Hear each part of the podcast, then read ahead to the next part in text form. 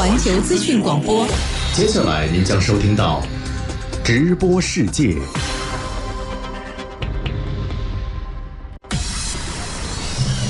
国际新闻实时报道，热点事件全面聚焦。环球资讯广播，直播世界。欧盟委员会建议给予乌克兰欧盟候选国地位。专家表示，乌克兰入盟之路漫长且充满不确定性。英国首相约翰逊再次访问基辅，同泽连斯基讨论武器援助问题。俄罗斯总统普京称，西方对俄制裁已经失败。世贸组织第十二届部长级会议取得丰硕成果。专家表示，多边主义和多边贸易体制依然是国际社会人心所向。日本最高法院判决日本政府对福岛核事故无责，引发福岛灾民强烈不满。英国批准将维基揭秘网站创始人阿桑奇引渡至美国，阿桑奇表示将提出上诉。环球深观察今天关注：谁来为乌克兰的武器愿望清单买单？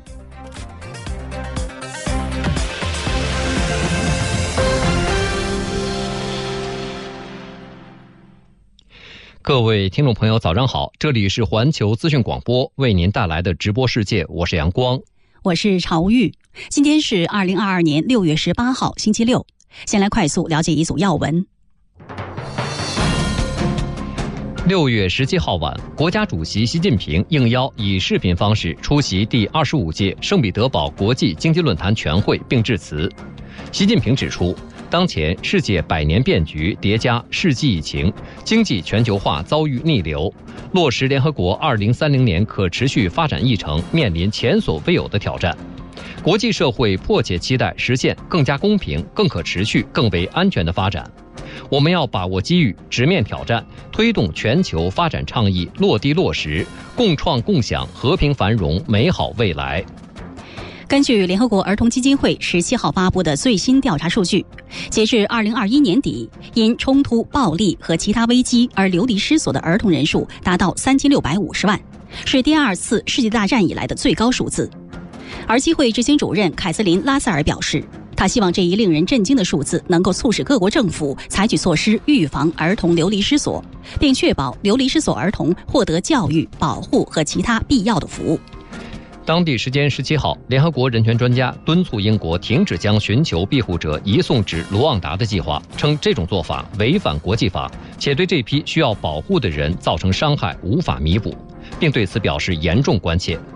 联合国贩运人口，特别是妇女和儿童问题特别报告员西奥班·穆拉利指出，将寻求庇护者转移到第三国，无助于防止或打击人口贩运。事实上，这种做法可能会将绝望的人推向更危险的境地，还可能增加被剥削的风险。当地时间十七号，伊拉克外交部发表声明，强烈谴责土耳其日前轰炸伊拉克北部尼尼微省新贾尔地区的行为。伊拉克外交部表示，这是对伊拉克主权的公然侵犯，对平民安全造成严重威胁。伊拉克旨在保护领土和人民的安全，坚决反对任何制造安全威胁的行为。针对土方的袭击，伊拉克外交部将在完成相关调查后采取必要措施。日本央行十七号宣布，继续坚持当前超宽松货币政策，维持利率水平不变。日本央行当天在结束为期两天的货币政策会议后发表公告说，央行继续将短期利率维持在负百分之零点一的水平，并通过购买长期国债使长期利率维持在零左右。阿富汗警方十七号说，阿富汗北部昆都市省一座清真寺当天发生爆炸，造成一人死亡、七人受伤。昆都市省警察局发言人奥贝杜拉·阿比德说，发生爆炸的清真寺位于昆都市省伊玛目萨西卜区，伤者已被送往医院。目前尚无任何组织或个人声称制造了这起爆炸事件。这里是环球资讯广播为您带来的直播世界，接下来关注今天的焦点话题。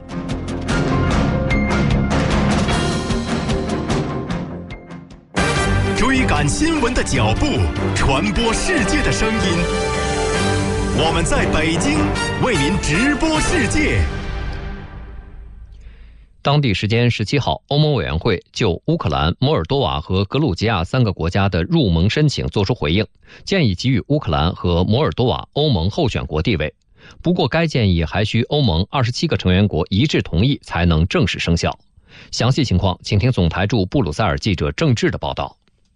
当天，欧盟委员会主席冯德兰在布鲁塞尔举行的新闻发布会上表示，欧委会对乌克兰的入盟申请给出了积极评估，因此建议给予乌克兰欧盟候选国地位。同时，欧委会也建议给予摩尔多瓦候选国地位，但格鲁吉亚尚不满足相关要求。冯德兰在发布会上强调，欧委会提出建议仅仅是第一步，最终决定权在于二十七个成员国。他提到，加入欧盟是一个动态的过程，有前进，有停滞，同时也可能出现倒退，一切都将取决于乌克兰方面的改革力度。一同出席发布会的欧盟委员会负责睦邻扩大事务的委员沃尔海伊也表示，欧委会提出建议只是漫长程序的开始，下一步将由成员国决策，而何时开启入盟谈判，则是以后再讨论的议题。冯德兰和沃尔海伊都提到，乌克兰和摩尔多瓦都需要在包括司法、治理在内的多个领域实施进一步的改革，他们都还有大量工作需要完成。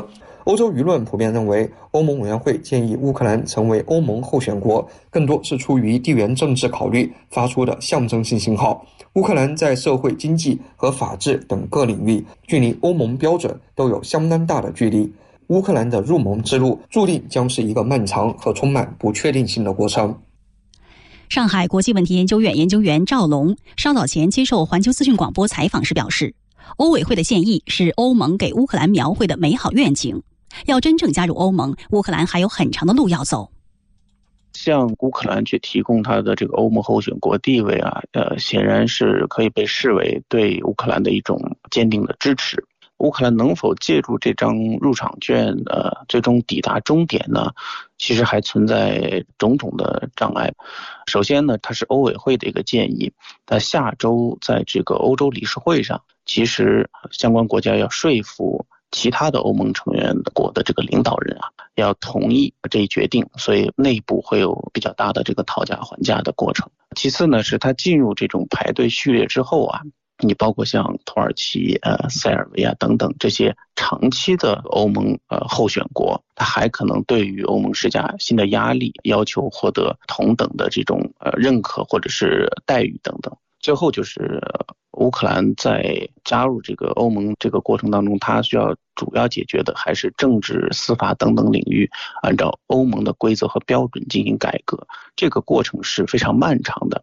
所以我总体而言，所谓的欧盟候选国地位啊，是欧盟为乌克兰描绘的一场呃比较美好的愿景。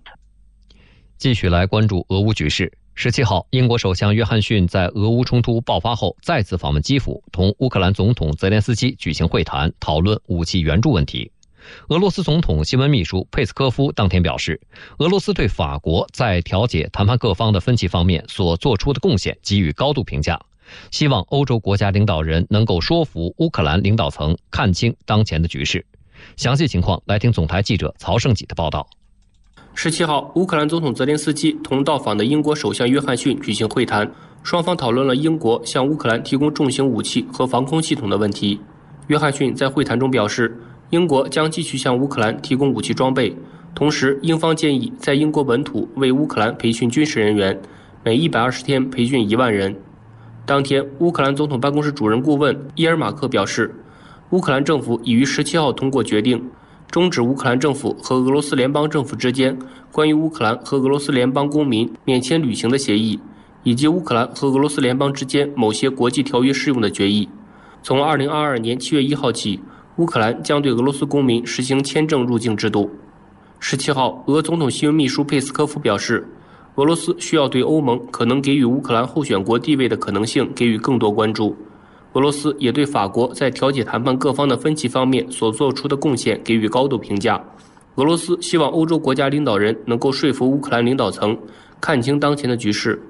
俄罗斯开展特别军事行动的主要目的是为了拯救顿巴斯地区的人民免受乌克兰军队的野蛮攻击。俄罗斯与乌克兰之间的谈判从四月以来取得了一些进展，但后来乌克兰却脱离了接触，停止了谈判。十七号，俄乌双方在顿巴斯地区的军事冲突仍在持续。相关情况，再来听曹胜己的报道。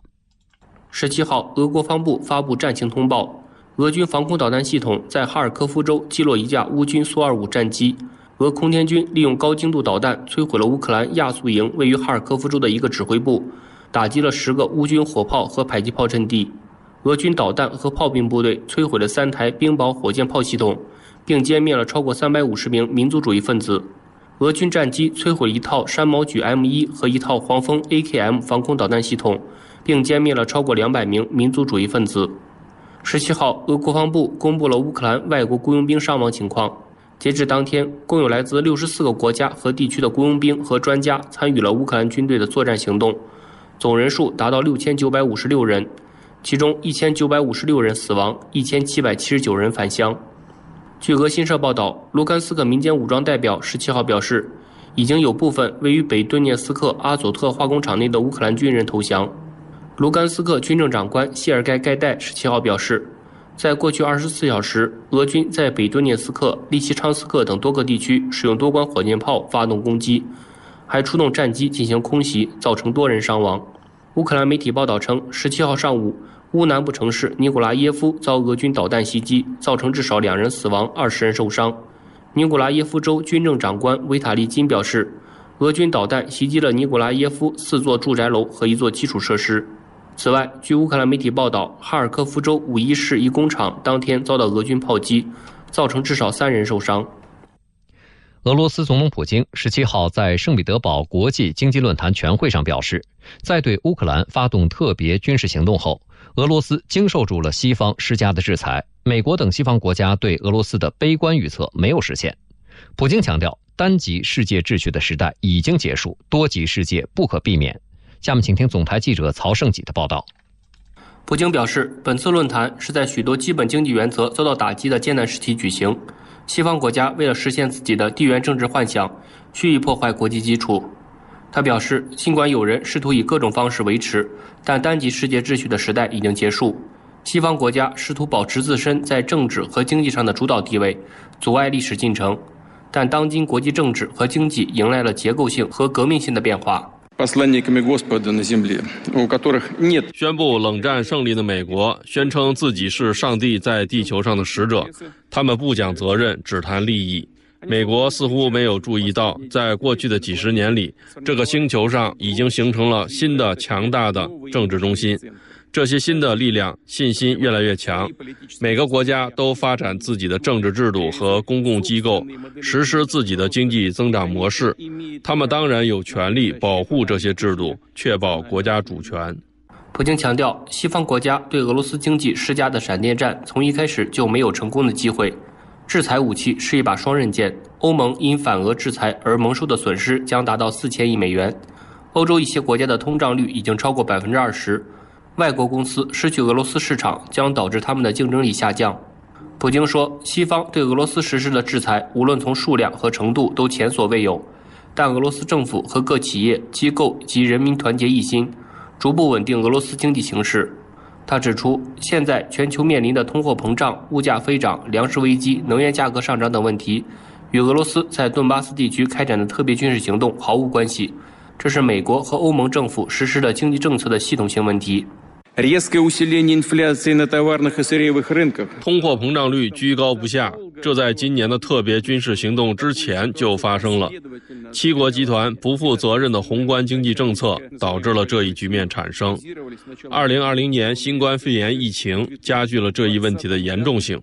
所以这同在顿巴斯的特别军事行动没有关系。针对全球粮食危机，普京表示，美国曾是主要的粮食供应国。现在变成了净进口国，他们使劲印钞票，在世界各地购买食品。世界最贫穷的国家可能发生的饥荒，完全应归罪于美国和欧洲。他说，俄罗斯将扩大粮食出口，保证粮食安全。俄罗斯将在确保国内粮食安全和内部市场的同时，准备大幅增加粮食和化肥的出口。比如，我们准备把粮食供应增加到五千万吨，并将优先为那些急需食物和面临饥饿风险的国家，即非洲和中东国家提供粮食。针对俄乌局势，普京再次强调，特别军事行动的全部目标都会实现。俄罗斯不会搞核威胁，但每个人都应该知道俄罗斯拥有什么，以及在必要时俄罗斯将采取什么措施来维护主权。他说：“俄罗斯不反对乌克兰加入欧盟，欧盟不是军事联盟，加入欧盟是否有益，这是乌克兰人民和乌克兰当局自己的事。普京最后强调，维护俄罗斯的政治主权和经济独立性非常重要。西方对俄罗斯的制裁建立在俄罗斯的经济是非主权的这一错误论点之上。制裁背景下，俄罗斯将迎来新的机遇，俄罗斯经济将基于开放去发展。俄罗斯永远不会走自我孤立的道路，会扩大与有意愿的国家合作，尽管西方国家不愿看到这一点。直播世界，与世界同步，及时的新闻速递。英国全国开始大规模进最为严重的负责贝鲁特港口爆炸事件调查的黎巴嫩法官。深入的专业分析。美国的武器装备在很多地区变成了麻烦。这样的一个行动本身呢，对伊朗方面执行伊核协议相关规定的一种。这里是环球资讯广播直播世界。英国内政大臣普雷蒂·帕特尔十七号批准将维基揭秘网站创始人朱利安·阿桑奇引渡至美国，但阿桑奇表示将提出上诉。请听总台驻英国记者康新东的报道。当地时间十七号，英国内政部表示，内政大臣帕特尔已经签署命令，批准将维基揭秘网站创始人阿桑奇引渡至美国。内政部的声明说，经过地方法院和高等法院的审议。批准将阿桑奇引渡到美国。在本案中，英国法院没有发现引渡阿桑奇是压迫性的、不公正的或滥用程序，也没有发现引渡不符合他的人权。现年五十岁的阿桑奇，二零零六年创建维基揭秘网站，该网站曾曝光大量美国机密军事记录和外交电报。阿桑奇面临美国政府对他提出的十七项间谍罪名和一项不当使用电脑罪名的指控。不过，英国内政部的决定并不意味着阿桑奇立即被引渡到美国。阿桑奇可以在十四天时间内提出上诉。阿桑奇的法律团队已表示将提出上诉，并称今天不是斗争的结束，它只是新法律战的开始。有专家指出。这一过程可能会持续一年多，上诉可能会一直到英国最高法院或欧洲人权法院。二零一九年，阿桑奇在英国被捕并被判入狱。随后，美方以维基揭秘公布涉美机密文件、危及他人生命安全为由，要求引渡阿桑奇。二零二一年十二月，英国高等法院作出裁决，允许向美国引渡阿桑奇，同时将案件移交地方法院进行后续流程。今年四月，伦敦威斯敏斯特地方法院发布引渡令，正式批准将阿桑奇引渡至美国。此案交由内政大臣帕特尔做最终决定。您现在收听的是环球资讯广播。韩国产业通商资源部十七号宣布，将在二零二七年以前斥资一千零五十三亿韩元，约合人民币五点五亿元，争取到二零三零年培养三万名未来汽车人才。详细情况，来听总台驻韩国记者张云的报道。韩国产业通商资源部十七号在未来汽车人才培养项目发布会上宣布，截至二零三零年，未来汽车领域所需人才将达到近十一万人，比二零二零年增加三点五万人。为此，产业部将加大扶持力度，挖掘并推进新项目。按计划，产业通商资源部方面今年内将对未来汽车人才培养事业的支援规模大幅增加到去年的两倍以上，达到二百二十四亿韩元，培养超过两千名。未来汽车人才，产业部方面还计划推进与技术对接的创新型人才培养项目，向全国十五所高校提供四百三十四亿韩元补贴，到二零二四年培养两千一百六十名汽车专业人才。产业部还将通过推动未来汽车核心技术专业人才培养项目，新设无人驾驶、车辆软件等专业课程，截至二零二七年，培养出近千名硕士、博士学历人。菜，韩国产业通商资源部方面从去年开始推进为期五年的绿色汽车零部件专业人才培养项目，争取在五年内培养近三百名具备实务能力的硕士、博士级环保汽车零部件专门人才。随着汽车行业电动化时代的加速来临，韩国未来汽车产业面临的人才短缺问题日益严峻。韩国汽车研究院方面指出，韩国整车厂商软件领域专业人才仅有一千余。名，是美国的三十分之一。据韩国产业界方面指出，韩国的芯片、汽车等核心制造业长期面临着人才短缺的问题。虽然每届政府上台都会提出人才培养计划，但收效甚微。产业目前正面临着高效输送人才有限，以及人才向海外流失严重的双重困境。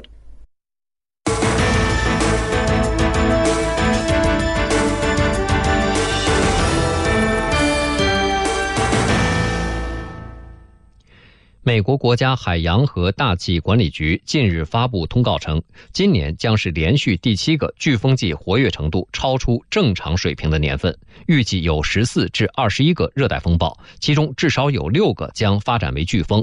有关方面应提前做好应对准备。去年，美国共遭遇二十一个热带风暴，其中四级飓风艾达导致重大人员伤亡和超过六百亿美元的经济损失。受灾最严重的地区位于路易斯安那州东南部，一直以来都是印第安原住民的家园。如今一年的时间过去了，当地仍在为重建而挣扎。来听环球资讯广播编辑李浩的报道。去年八月底，超强飓风艾达在路易斯安那州东南部密西西比河河口地带登陆。如今近十个月过去了，受灾最严重的印第安村落里，很多房屋仍是东倒西歪，破损严重。飓风艾达曾在这里肆虐了几个小时，最高风速达到每小时二百四十公里，导致大面积停电，大量建筑物受损。当地居民莱斯特纳昆至今仍心有余悸。你知道，我一辈子都住在这里。我以前经历过大大小小的风暴，可上次的风暴比其他所有风暴加起来还要严重。居住在这里的印第安原住民部落，长期以来遭受着海岸侵蚀、种族歧视以及新冠肺炎疫情的多重打击。飓风的肆虐更是让他们的生活雪上加霜。如今，新一轮的飓风季节越来越近了，但是在这里很难听到修缮加固房屋常有的电锯声和气钉枪声。人们担心，假如今年飓风再次来袭，人们就再无抵抗之力了。当地居民厄尔比洛特说：“太糟糕了，你知道吗？房子之前已经修过了，根本想不到回来一看成这样了。你知道吗？完全就是被毁掉了，啥都没有了，啥都做不了了。”导致重建工作陷入困境的原因，主要是来自美国联邦政府和密西西比州援助资金的匮乏。在美国，印第安人分布广泛，分支众多，但是只有获得联邦政府的承认，才能享有向政府申请房屋和补助等特权。然而，迄今为止，还有上千个部族因为成员太少或所能提供的历史资料太少，没能获得政府的承认。早在1682年，法国探险家勒内·罗伯特·卡维利尔到达密西西比河入海口，并宣布将其归属法国之前，印第安原住民就一直生活在路易斯安那州东南部的河口地区，但是他们尚未获得联邦政府的承认。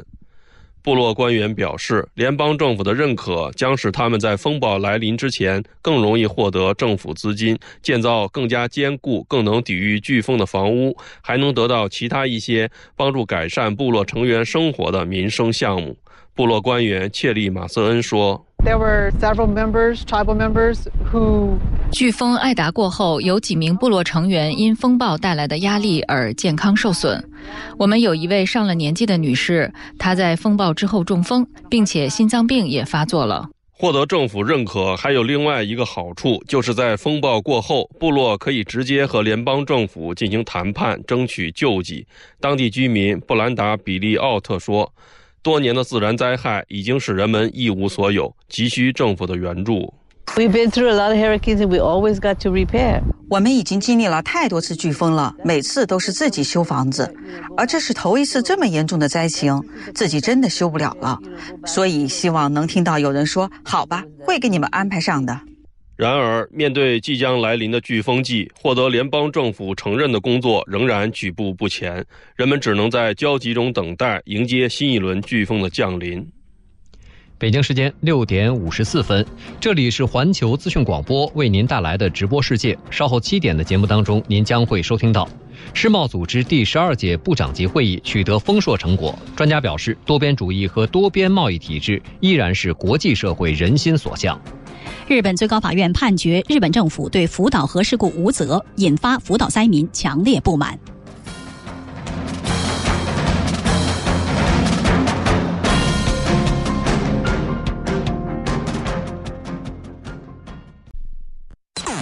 环球资讯广播，接下来您将收听到直播世界。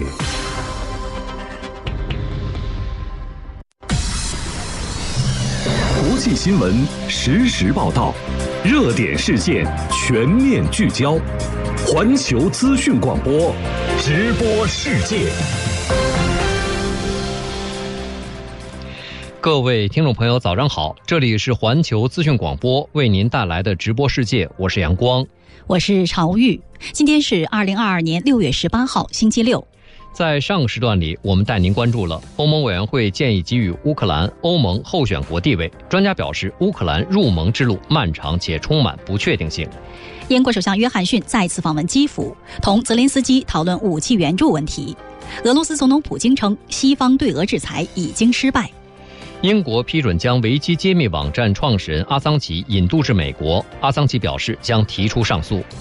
接下来您还将收听到。世贸组织第十二届部长级会议取得丰硕成果。专家表示，多边主义和多边贸易体制依然是国际社会人心所向。日本最高法院判决日本政府对福岛核事故无责，引发福岛灾民强烈不满。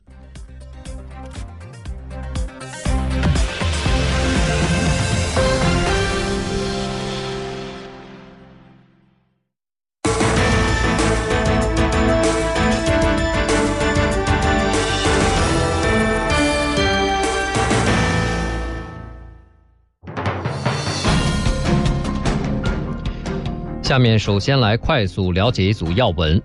六月十七号晚，国家主席习近平应邀以视频方式出席第二十五届圣彼得堡国际经济论坛全会并致辞。习近平指出，当前世界百年变局叠加世纪疫情，经济全球化遭遇逆流，落实联合国二零三零年可持续发展议程面临前所未有的挑战。国际社会迫切期待实现更加公平、更可持续、更为安全的发展。我们要把握机遇，直面挑战，推动全球发展倡议落地落实，共创共享和平繁荣美好未来。当地时间十七号，俄罗斯总统普京在圣彼得堡国际经济论坛全会上发表讲话。普京表示，西方国家希望在政治和经济上保持不变、永恒的主导地位，他们对其他国家主权和生存造成威胁。比如叙利亚、利比亚、伊拉克、南联盟等。在谈到对俄制裁时，普京表示，西方对俄罗斯实施的制裁从数量和程度上都前所未有，但俄罗斯政府和各企业、机构及人民团结一心，逐步稳定经济形势。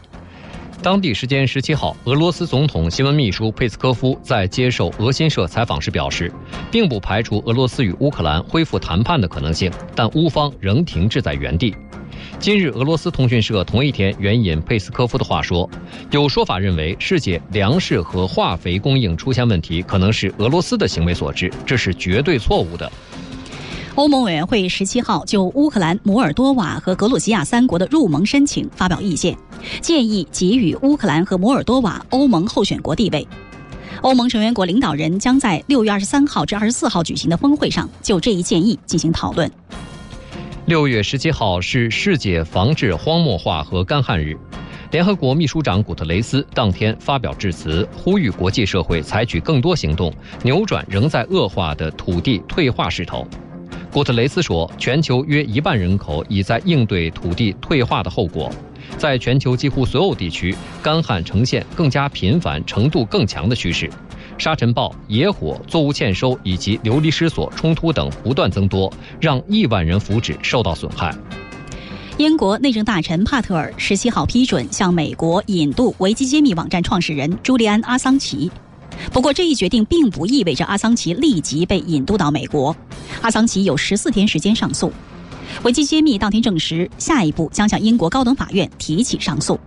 当地时间十七号，伊拉克外交部发表声明，强烈谴责土耳其日前轰炸伊拉克北部尼尼微省新加尔地区的行为。伊拉克外交部表示，这是对伊拉克主权的公然侵犯，对平民安全造成严重威胁。这里是环球资讯广播为您带来的直播世界，接下来关注今天的焦点话题。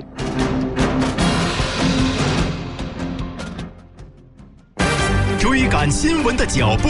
传播世界的声音。我们在北京为您直播世界。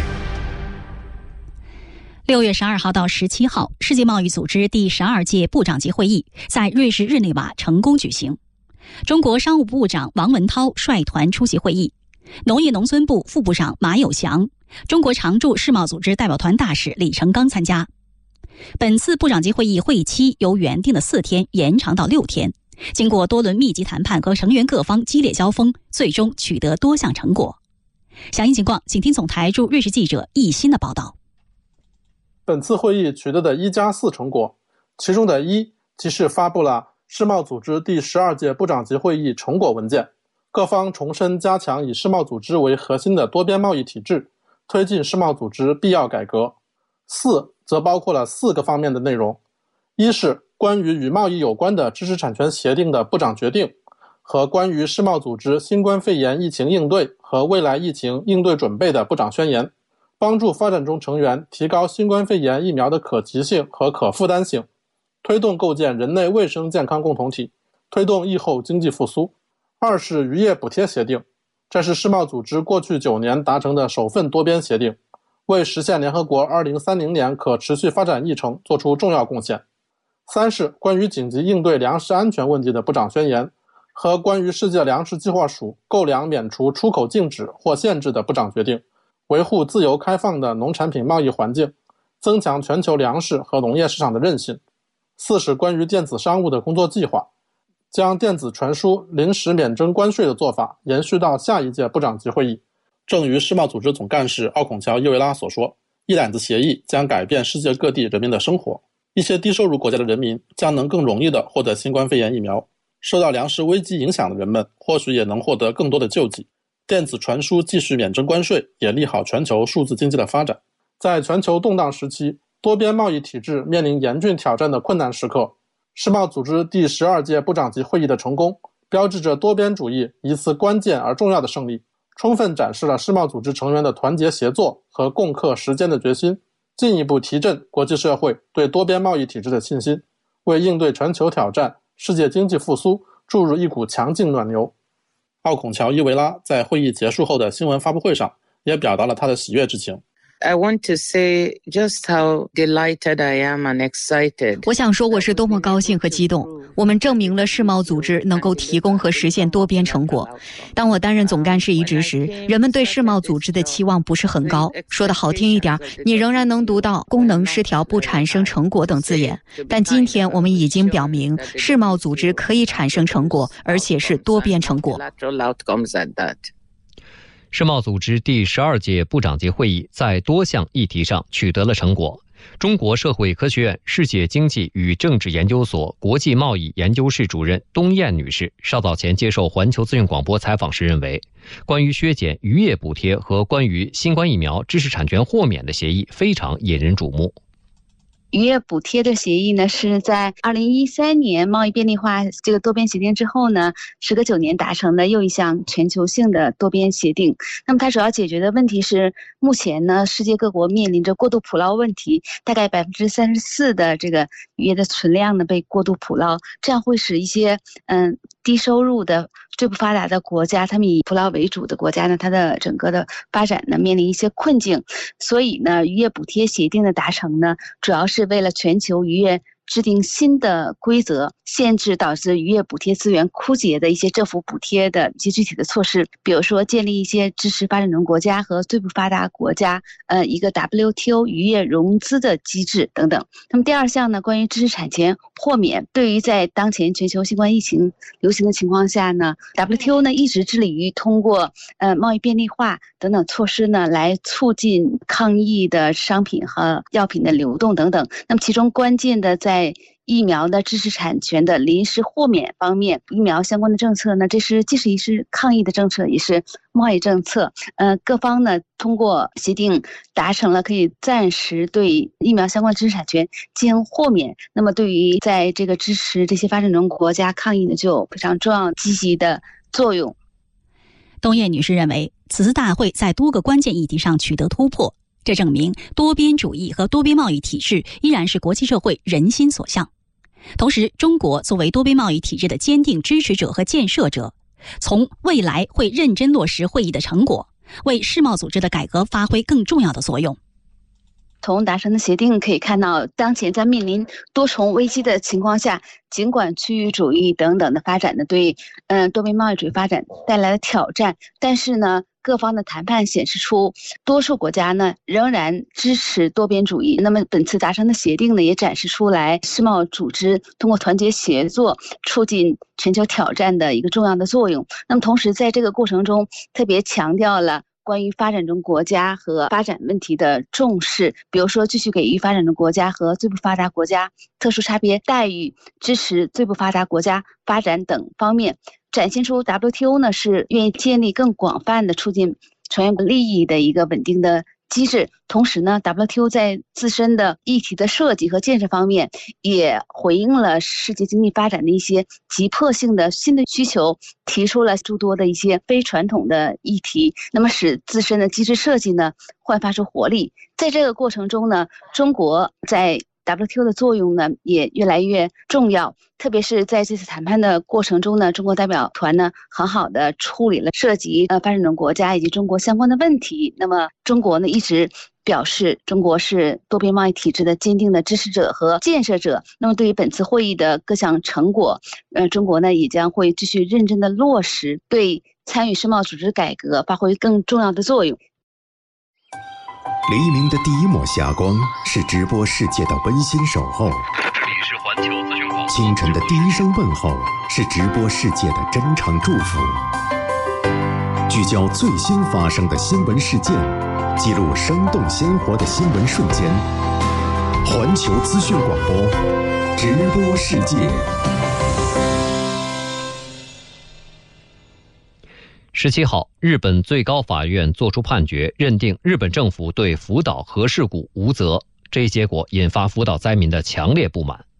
据统计，受三幺幺大地震以及核事故的影响，目前仍有三万多名福岛居民背井离乡，在外避难。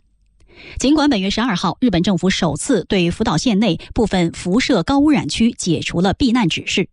但目前这一区域登记的三十户居民中，仅有四户有意愿返乡居住。十七号下午，总台报道员李倩文在日本最高法院门前采访了部分日本民众，来听相关报道。日本最高法院对由福岛核事故灾民提起的四起集体诉讼作出了统一判决，判决日本政府对于核事故的发生没有责任，而这也是日本最高法院首次就日本政府是否对核事故有责作出判决。这起诉讼呢，受到了外界的极大关注，法院外呢就聚集了几十家的日本媒体以及近五百名的日本民众。败诉的消息传出之后呢，就有原告的代表用扩音器。向法院内高喊，他们对判决结果不服。我们断然不能接受这样的判决结果。我们今后的诉求以及目前为止的诉求都必须继续争取。我们不能只在愤怒之中结束。绝不原谅最高法院，我们会继续战斗，直到判定国家有责任为止。今天有最高法院的判决结果，以为会判决日本政府有责，现在真是太失望了。如果当初日本政府能够规范管理好东电，就不会发生这样的事故。但法院却没有做出这样的判决，真的是非常遗憾。我们接下来在仙台高等法院还有一起核事故集体诉讼，所以今天的判决结果会带来很大影响。判决时间是在七月二十号，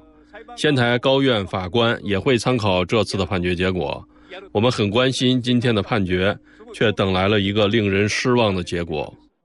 最高法院的判决结果出来后，原告律师团及灾民代表在日本众议院大楼内面向媒体举行一场记者发布会。他们在对判决结果表达了不满的同时，也表示今后会继续在日本各地方法院提起诉讼，向日本政府追责，并要求日本政府援助灾民的生活及心理重建，以及核辐射地区的除污作业。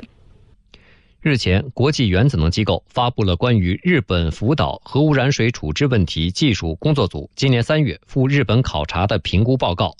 中国外交部发言人汪文斌十七号在例行记者会上表示，综合国际原子能机构目前已发布的两份报告，国际社会关于核污染水数据的可靠性、净化装置的有效性、环境影响的不确定性的关切是完全合理的。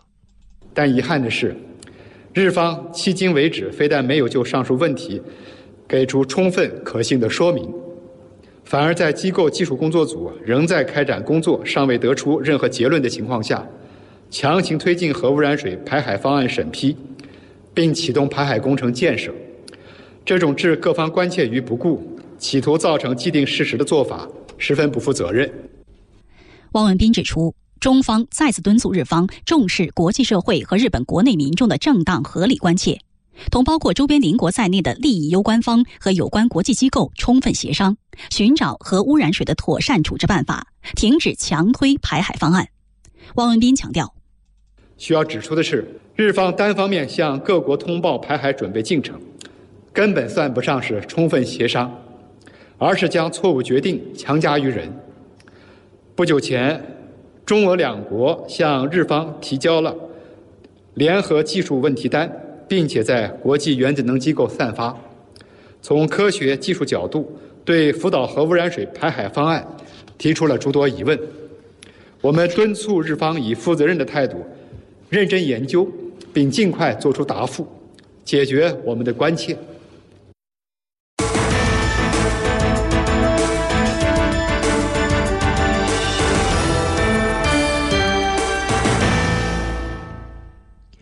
近期，由于印度政府改变了新兵招募的政策，导致抗议活动在全国范围内蔓延。详细情况，来听总台记者刘畅的报道。近日，印度政府宣布将对印度一百三十八万军队的招募进行全面改革，希望降低人员的平均年龄，并减少养老金支出。根据新的征兵政策，将招募年龄在十七岁半至二十一岁之间的男性和女性入伍，担任四年的非军官职位。只有四分之一的人留任更长时间。此前，最低级别的士兵通常服役长达十七年。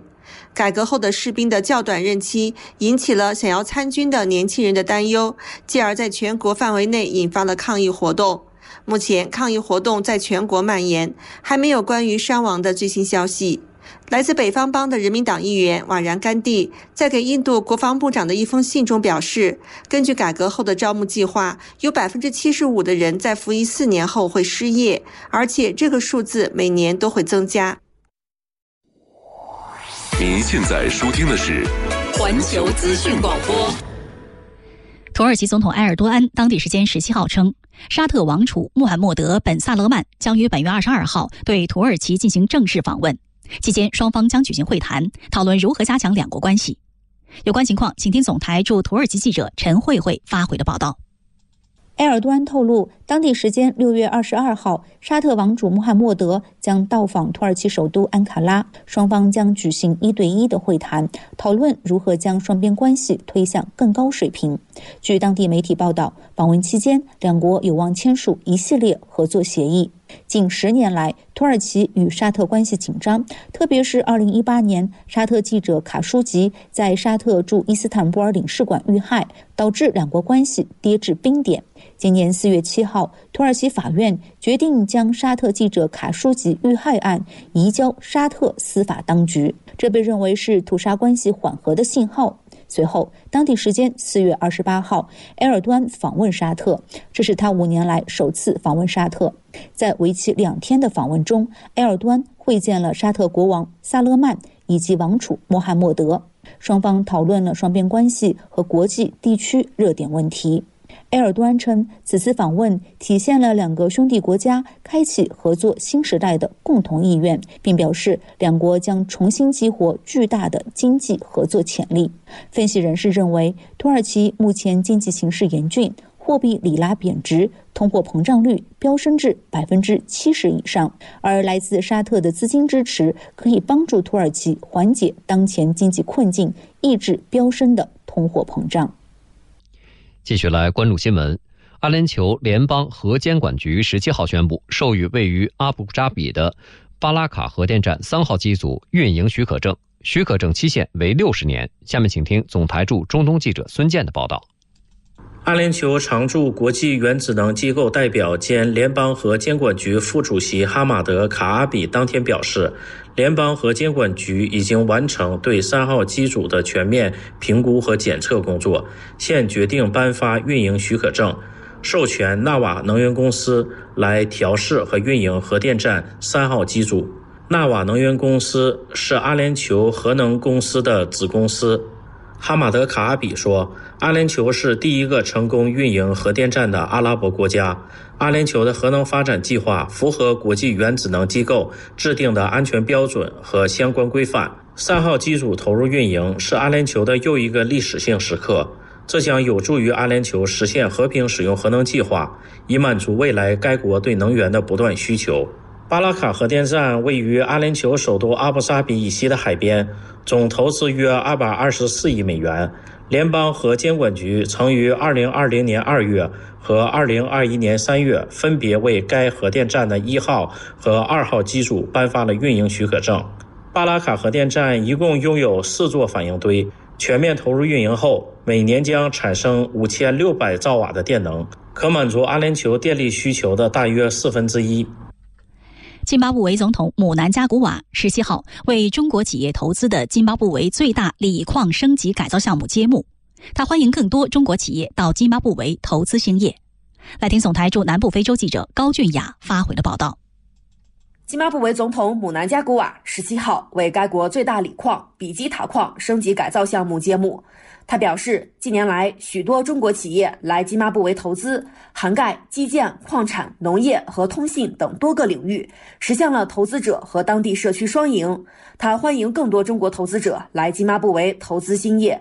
姆南加古瓦说：“锂是制造电池的重要材料之一，也是重要的战略资源。津巴布韦的锂矿储量居非洲第一，世界第五。”他希望通过来自中国等国际资本的投资，使津巴布韦能够充分开发锂资源，助力该国实现2023年矿业产值达120亿美元的目标。他同时希望投资者帮助津巴布韦提升制造业发展水平，创造更多工业附加值，为全球绿色能源的发展贡献更多力量。比基塔矿是津巴布韦最大锂矿，该矿曾被西方矿企控股多年，因经营不善处于破产边缘。今年一月，中矿资源收购比基塔矿。据该企业负责人介绍，企业计划投入两亿美元对现有设施进行改造，新建加工生产线。升级改造项目完工后，比基塔矿的年产值有望达到六亿美元，并为当地社区增加超过一千个就业岗位。全面及时梳理全球资讯，权威深度解读焦点新闻。环球资讯广播，直播世界，每天早上六点半至八点，打造你的国际新闻资讯早班车。十七号，中国第二十批赴黎巴嫩维和部队派出医护人员赴黎巴嫩南部地区日布肯镇开展义诊和捐赠活动，缓解当地村民就医难问题。下面请听总台驻黎巴嫩记者次小宁的报道。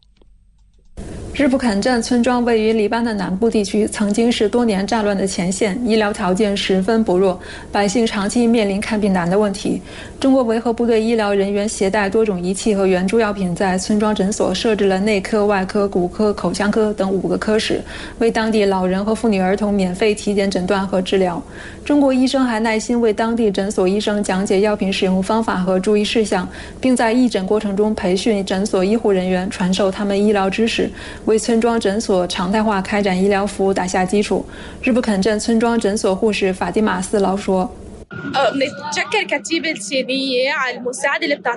我们非常感谢中国维和部队来到我们村庄开展医疗援助，医务人员给我们带来了优质的医疗服务，我们从他们身上学到了很多知识。中国维和军人给我们带来了和平与友善，感谢中国，中国是我们最好的朋友。”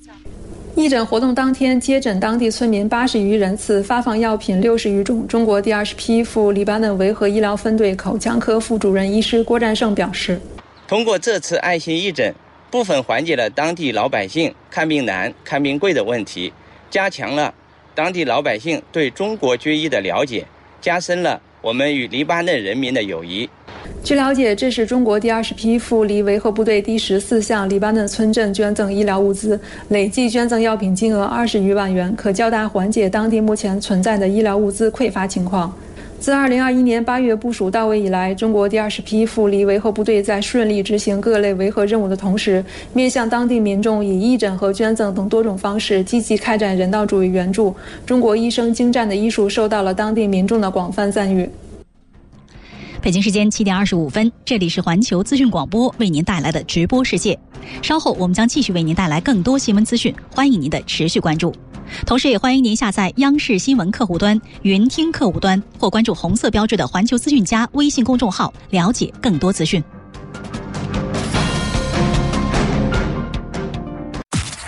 您现在收听的是环球资讯广播，从耳边到指尖，时刻刷新资讯世界。环球资讯。北京时间七点三十分，这里是环球资讯广播为您带来的直播世界。下面我们来关注一下气象信息，马上来连线中国气象局天气点评师李欣。早上好，李欣。早上好，朝玉，大家好。嗯，这两天北方天气又热起来了，听说不少地方会出现高温，是这样的吗？来给我们介绍一下具体情况吧。好的。未来几天，北方大部的炎热少雨呢，将会继续导致高温天气蔓延。像今天在内蒙古的西部、陕西关中、河北中南部、山东中西部、河南中北部和东部、安徽北部、江苏北部等地都会出现三十五度或以上的高温天气。其中呢，在河北南部、河南北部、山东西部局地，最高气温可以达到四十度以上，非常的酷热。那这轮高温天气持续的时间比较久，影响的范围比较广。在长江中下游以北的大部地区都有可能出现高温，尤其是河南、山东、河北南部一带，高温持续时间长，强度大，比南方天气还热。城市当中，像西安、郑州、石家庄、济南，未来几天呢都会频繁出现高温天气，大家请注意防暑，尽量避免中午前后的高温时段外出。外出呢一定要注意防暑降温，多喝水。超越，那你说北方比南方还要热，那这是什么原因呢？嗯，南方气温不高，是因为雨水太多，其中呢还不乏强降雨的身影。过去两天强降雨集中在江南、华南这一带，今后几天十八到二十一号，新一轮的强降雨过程将会无缝衔接，并且呢，随着富二代呃高压的西伸北抬，主雨带的东段将会向北抬升到长江中下游的沿江地区，西段呢依旧是落在湖南南部、广西、广东一带。预计未来的这轮降雨过程当中，长江中下游沿江附近、江南、华南还有贵州南部等地将会出现大范围的大到暴雨，局地有大暴雨，并且伴有强对流。那其中提醒的是，广西、广东、福建、江西、湖南等地已经很多天，嗯，很多天都是强降雨天气了，土壤含水量饱和，在二十一号之前，这些地方呢。依然是雨水频繁，强这个累计降雨量将会达到一百到两百五十毫米。特别是广东、广西、福建的强降雨落区与前期是高度重叠，致灾的风险很高。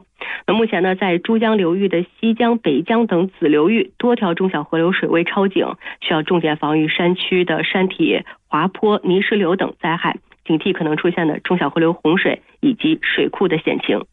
好，天气我们就先介绍到这儿，超越。好，非常感谢李欣的介绍。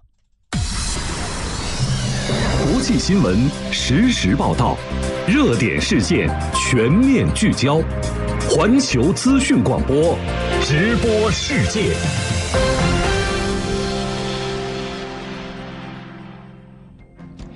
北京时间七点三十三分，这里是环球资讯广播为您带来的直播世界，我是阳光，我是朝玉。先来快速回顾一下我们刚才关注的话题。欧盟委员会建议给予乌克兰欧盟候选国地位。专家表示，乌克兰入盟之路漫长且充满不确定性。英国首相约翰逊再次访问基辅，同泽连斯基讨论武器援助问题。俄罗斯总统普京称，西方对俄制裁已经失败。世贸组织第十二届部长级会议取得丰硕成果。专家表示，多边主义和多边贸易体制依然是国际社会人心所向。接下来，您还将收听到。环球深观察今天关注：谁来为乌克兰的武器愿望清单买单？世卫组织呼吁各国加大对精神卫生领域投入。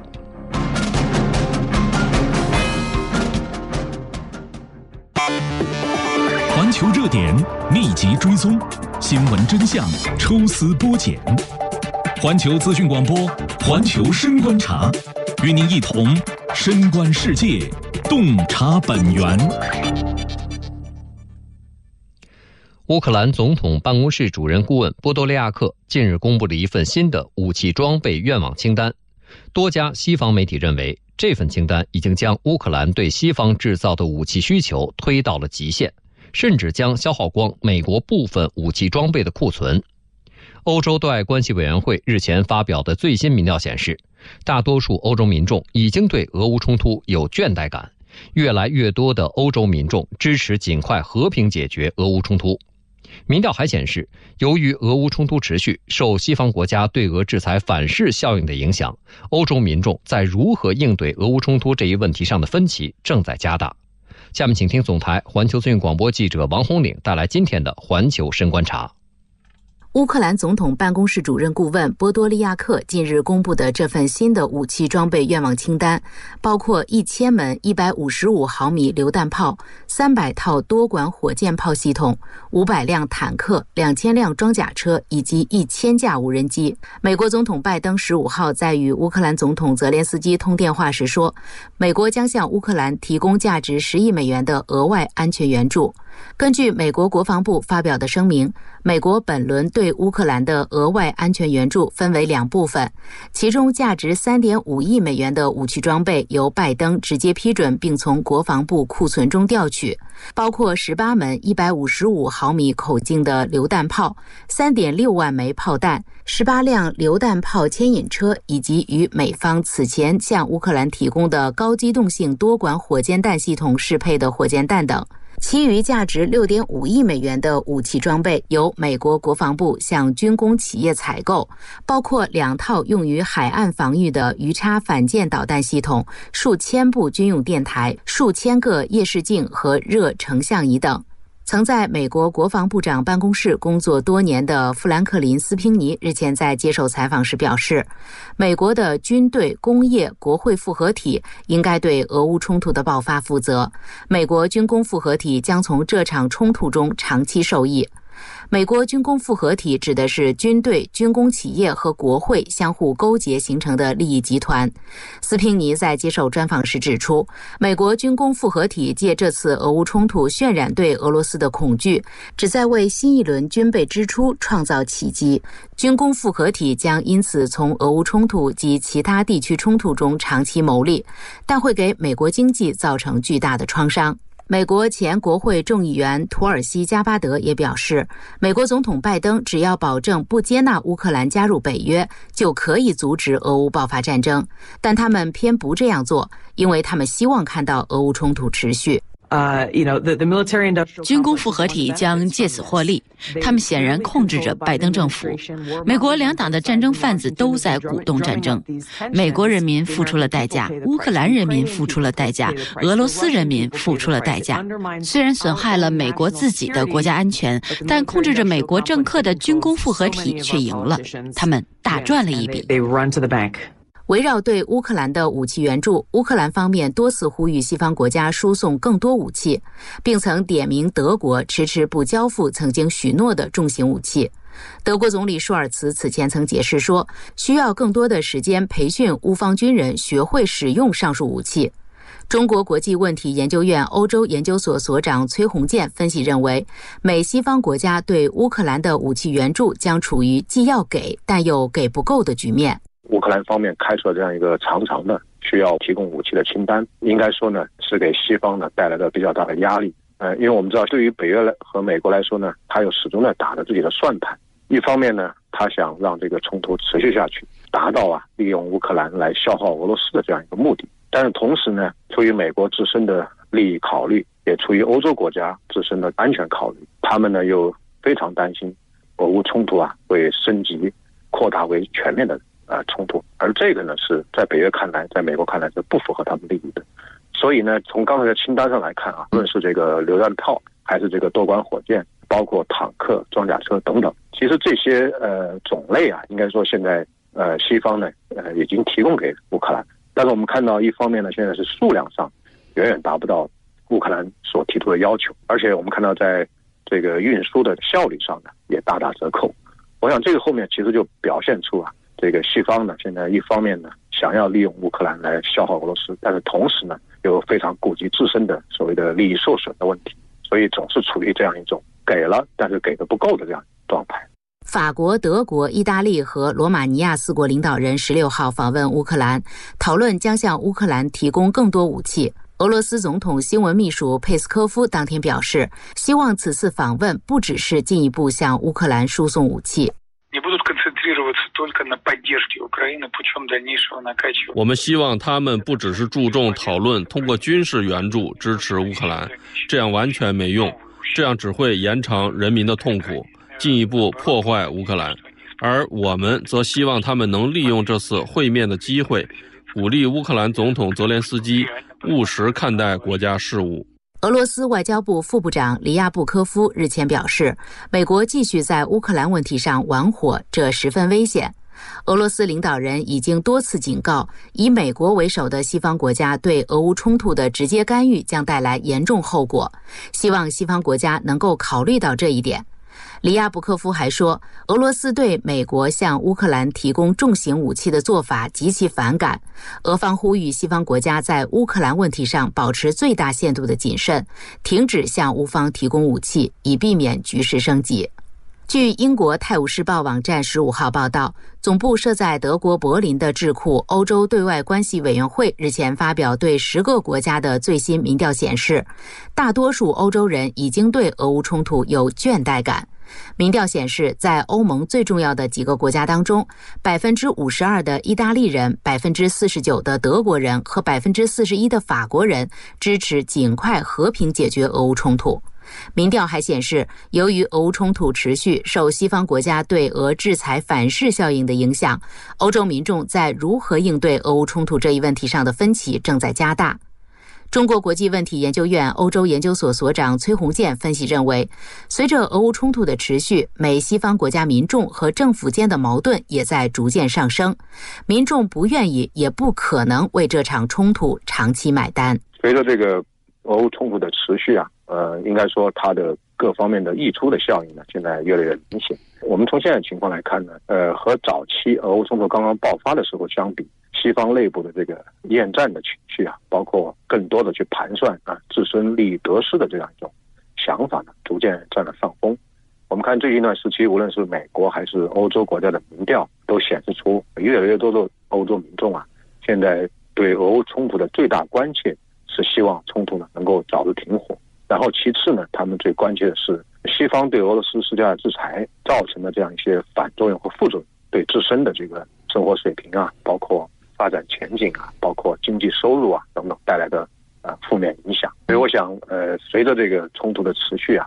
呃应该说在西方国家政府层面和这个民众层面的矛盾呢，现在逐渐上升，呃所以我们看到最近呢，这个西方国家呢也在密集的开始讨论啊是否呢需要为俄乌冲突的未来的一个外交谈判的方式解决呢找到一个出路。我想这样一种态度上的一些变化。实际上就客观的反映出，呃，西方国家内部啊，现在对于俄乌冲突的这个性质，包括它的出路和早期的认识相比，已经有了比较大的变化。但是我想啊，对于西方国家的民众来说，可能他们需要更多的去督促政府朝着一个更加正确的方向去处理和对待俄乌冲突。以速度呈现新鲜资讯，以广度扫描全球热点。以温度触摸第一现场，以态度传递资讯力量。环球资讯广播，直播世界。世界卫生组织十七号发布《世界精神卫生报告》，呼吁各国加大对精神卫生领域的投入，在社会和决策的各个方面考虑到有精神卫生问题的人的需求，以克服污名和歧视，缩小差距，并促进社会正义。请听总台驻瑞士记者易欣的报道。世界卫生组织的这份报告指出，在新冠疫情发生前的2019年，全球有近10亿人患有精神障碍。社会和经济不平等、突发公共卫生事件、战争和气候危机都是影响精神健康的全球结构性威胁。仅在新冠大流行的第一年，抑郁和焦虑症患者就增加了25%以上。报告说，精神障碍是导致残疾的主要原因，而患有严重心理健康问题的人，平均比一般人提早十年到二十年死亡，主要是死于可预防的身体疾病。然而，数十年来，精神卫生一直是最受忽视的公共卫生领域之一，得到的应有关注和资源少之又少，用于精神卫生的资金平均只占国家卫生预算的百分之二，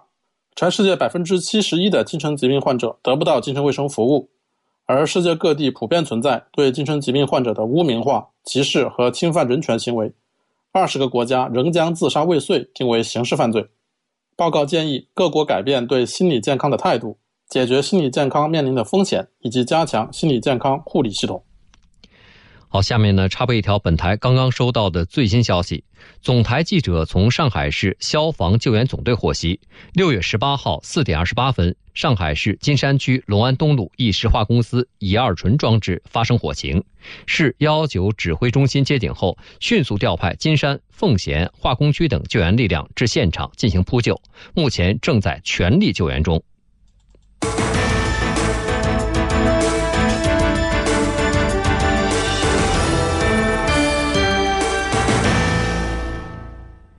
最新统计显示，英国新冠病毒感染人数比上周上升了百分之四十三，猴痘病例增至五百七十四例。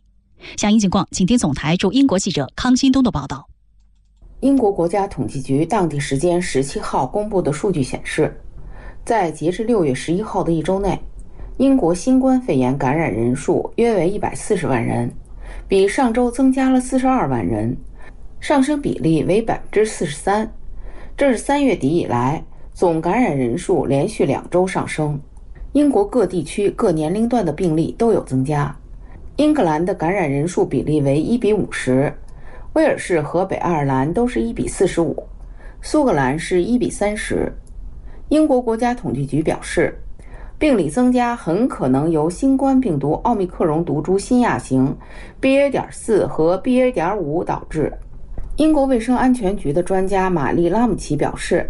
专家们正在密切监测数据，并评估奥密克戎毒株新亚型 BA. 点四和 BA. 点五的影响。此外，英国卫生安全局十七号公布的数据显示，英国新增猴痘病例五十例，累计确诊猴痘病例五百七十四例。英国卫生安全局官员表示，随着猴痘病例数不断增多，以及夏季民众户外活动增加，应警惕猴痘症状。相关人士应减少社交活动，以阻止疾病进一步传播。猴痘是一种病毒性人畜共患病，猴痘病毒可通过密切接触由动物传染给人。当地时间六月八号，英国已将猴痘列为法定应报告的传染病。十七号，德国卫生部长称不再强制接种新冠疫苗，但推荐接种第二针加强针。相关情况，来听总台驻德国记者李长浩发回的报道。十七号，德国联邦卫生部长劳特巴赫与德国疾控机构罗伯特科赫研究所副所长沙德召开联合新闻发布会。劳特巴赫警告称，夏季也将出现感染潮。德国目前全国七天内每十万人发病率为四百二十七点八，在六十岁以上的高危人群中，死亡率仍然偏高。他强调，这虽然不应造成恐慌，但仍然需要谨慎面对。他建议民众在室内自愿佩戴口罩，并呼吁七十岁以上的人接种第四针疫苗。劳特巴赫还宣布将在秋季开展新一轮的疫苗接种运动，但他也指出不会引入强制接种义务。德国现行的感染保护法将于九月二十三日到期，而民众免费测试的时间截至六月二十九日。预计六月三十日开始，专家委员会将对之前的防疫措施进行评估，并向政府提供下一阶段的防疫建议。而德国立法机构联邦议院将于七月八日进入暑期休息期，九月五日才开始重新召集，因此留给讨论修改感染保护法的时间并不充裕。这里是环球资讯广播为您带来的直播世界，来快速了解一下今天我们关注的焦点话题。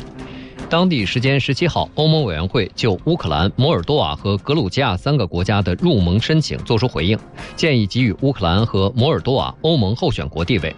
不过，该建议还需欧盟二十七个成员国一致同意才能正式生效。上海国际问题研究院研究员赵龙认为，欧委会的建议是欧盟给乌克兰描绘的美好愿景。要真正加入欧盟，乌克兰还有很长的路要走。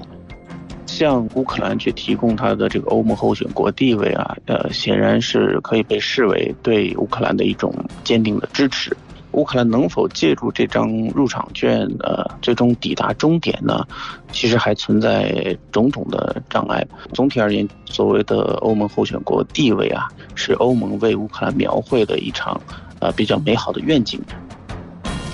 六月十二号到十七号，世界贸易组织第十二届部长级会议在瑞士日内瓦成功举行。经过多轮密集谈判和成员各方激烈交锋，最终取得多项成果。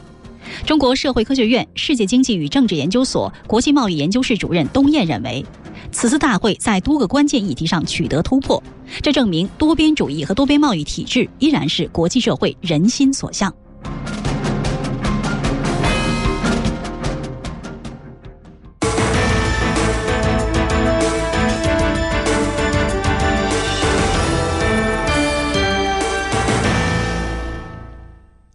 好，接下来我们有请环球资讯广播特约体育观察员王叶峰带来昨夜今晨最新体坛资讯的梳理与点评。体坛观察。各位早上好，首先呢，咱们来关注一下中国女排。昨天呢，世界女排联赛第二阶段的比赛继续进行，中国女排呢对阵实力一般的加拿大女排。最终这场比赛，中国女排以总比分三比一战胜加拿大女排，积十六分，重返积分榜的第二位。那么在这个比赛日呢，日本女排轰出了三比零的比分，轻松击败泰国队，那么也实现了七连胜，继续领跑积分榜。那么这场比赛呢，中国女排沿用了跟比利时队首发的阵容是相同的。这场比赛呢，这个主教练蔡斌还是因为身体的不适没有到达现场指挥，还是由助理教练袁志代替。那么首局比赛呢，中国队在往前展示出了比较好的优势，最终轻松拿下首局。那么第二节比赛呢，加拿大队及时做出这个调整，尤其是在进攻端给中国队带来了不少的麻烦。那么中国女排基本上处于一个追分的状态，最终呢是被对手扳回一局。第三局呢，咱们也是及时调整攻防转换节奏，也是变得更加顺畅。那么多点开花，咱们是二十五比十二轻松获胜，大比分二比一领先。关键的决胜局比赛，中国队延续了强势的状态。那么最后时刻呢，也是换上了这个新人进行锻炼。尽管后半程呢，加拿大是不断追分，但关键时刻咱们还是顶住压力，以二十五比十八再下一局。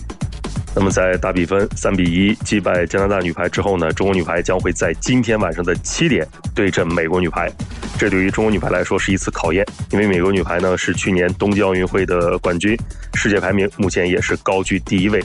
那么在目前呢，美国女排跟中国女排呢前六场的战绩都是五胜一负，咱们是输给了泰国队，而美国女排呢则是输给了七连胜的日本队。这场比赛是一场见真章的比赛，喜欢的朋友记得关注。接下来，我们把目光放向足坛，关注一下2026年世界杯的消息。那么，在昨天呢，国际足联也是公布了2026年世界杯足球赛的十六个举办城市，其中呢，像这个墨西哥城著名的阿兹特克体育场呢，也将成为第一个举办三届世界杯赛事的体育场。那么，2026年的世界杯呢，将会由美国、墨西哥和加拿大联合举办。其中呢，在昨天公布的这个城市名单当中，我们看到美国将会有十一个举办城市，墨西哥呢有三个，加拿大有两个。这也是世界杯历史上第一次由三个东道主联合举办的世界杯比赛，也是第一次由四十八支球队参赛的世界杯。那么大家比较关心的这个名额的问题呢，亚洲增加至八点五个席位，那么欧洲的名额呢将会增加至十六个，那么南美洲六点五个。非洲九点五个，大洋洲一点五个。那么扩军到四十八支球队以后呢，小组赛将会发生一些变化。那么分成十六个小组，即在十六座城市展开比赛的争夺。每个小组呢有三支球队进行单循环的比赛。那么这样的话，世界杯呢将会有一个全新的呈现，球队更多。那么球迷看起来呢可能会少一些遗憾。比如说今年没有进到这个卡塔尔世界杯的意大利队，那么如果在扩军以后是可以。进入到世界杯的，这样的话比赛也会更加的丰富。但是对于球员们来说，怎么样？我们还要随着比赛的进行来进行分析。最后，我们来关注一下中超第四轮的比赛的情况。昨天晚上呢，梅州客家对阵北京国安，这场比赛上半场，张玉宁梅开二度，呈现出了不错的状态。那么最后时刻呢，乌卡诺维奇是扳回一城。那么杨超生染红。上半场比赛结束，二比一，国安领先。下半场十人作战的梅州客家呢，其实表现的还是非常出色。最终呢，由这个杜加利奇完成头球的攻门，将比分扳平。最终，果然是二比二战胜梅州客家，两连胜遭遇终结。而梅州呢，则是四轮一胜三平，保持不败。那么从上一场比赛绝杀深圳，再到这场比赛，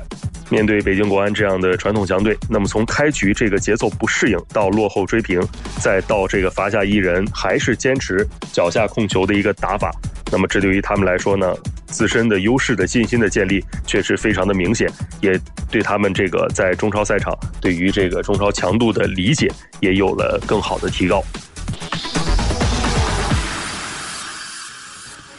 好，以上就是今天直播世界的全部内容。主播阳光和朝玉，代表节目监制李鹏，主编刘允，导播大江以及编辑组的全体成员，感谢您的收听。稍后八点钟的早间第一资讯节目，主播心雨和家军将带您关注更多新闻。